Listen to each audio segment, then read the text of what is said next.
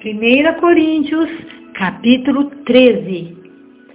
Ainda que eu fale as línguas dos homens e dos anjos, se não tiver amor, serei como o bronze que soa, ou como o símbolo que retine. Ainda que eu tenha o dom de profetizar e conheça todos os mistérios de toda a ciência, ainda que eu tenha tamanha fé a ponto de transportar montes, se não tiver amor, nada serei. E ainda que eu distribua todos os meus bens entre os pobres, e ainda que entregue meu próprio corpo para ser queimado, se não tiver amor, nada disso me aproveitará.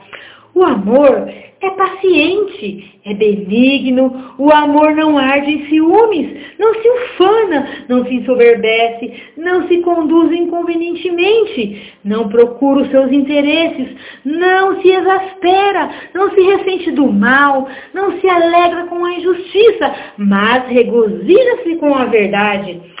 Tudo sofre, tudo crê, tudo espera, tudo suporta. O amor jamais acaba, mas havendo profecias, desaparecerão, havendo línguas, cessarão, havendo ciência, passará, porque em parte conhecemos e em parte profetizamos. Quando, porém, vier o que é perfeito, então o que é em parte será aniquilado. Quando eu era menino, falava como menino, sentia como menino, pensava como menino.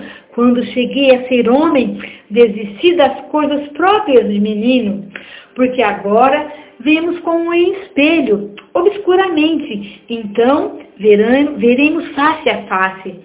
Agora conheço em parte, então conhecerei como também sou conhecido.